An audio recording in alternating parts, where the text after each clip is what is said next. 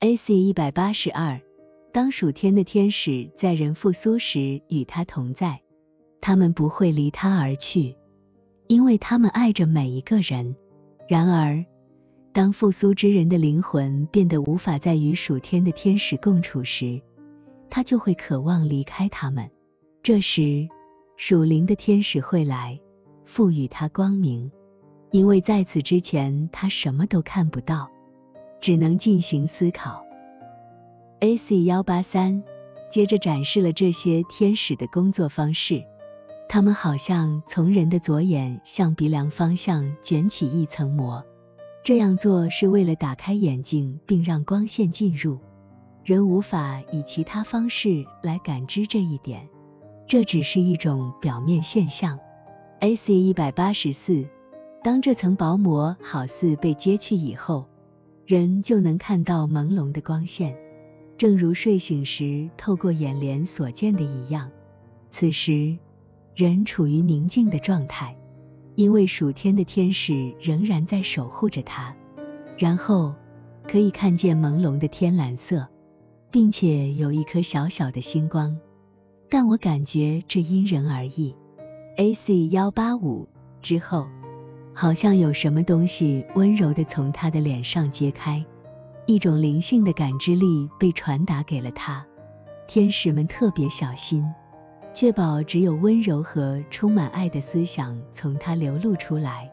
此时，他能意识到自己是一个零。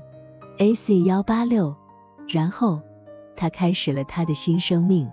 起初，这生命是幸福和愉快的，因为他觉得他已经进入了永生。这种状态通过一种漂亮且略带金黄的纯白光芒来描绘。这种光芒代表着他最初的生命，就是与属天和属灵相结合的生命。AC 一百八十七，随后被接纳进入善灵的团体，这通过一位骑在马上的年轻人来象征。他试图驱使他的马朝地狱前行，但是马无法迈出一步。被描绘为一个年轻人，因为当他首次进入永生时。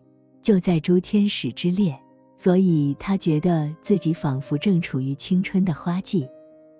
AC 一百八十八，其后的生命被描绘为他下马并开始徒步行走的场景，因为他无法驱动那匹马离开原地，同时还向他透露，他将会学习到关于真理和良善的知识。AC 一百八十九。接下来出现了缓慢斜向上升的小路，这象征着通过对真理和良善的知识，以及通过对自己的了解，他逐渐被引导向天堂。因为若无对真、善的认知和对自己的了解，人就不能被引领到那里。本章末尾可见更多后续的内容。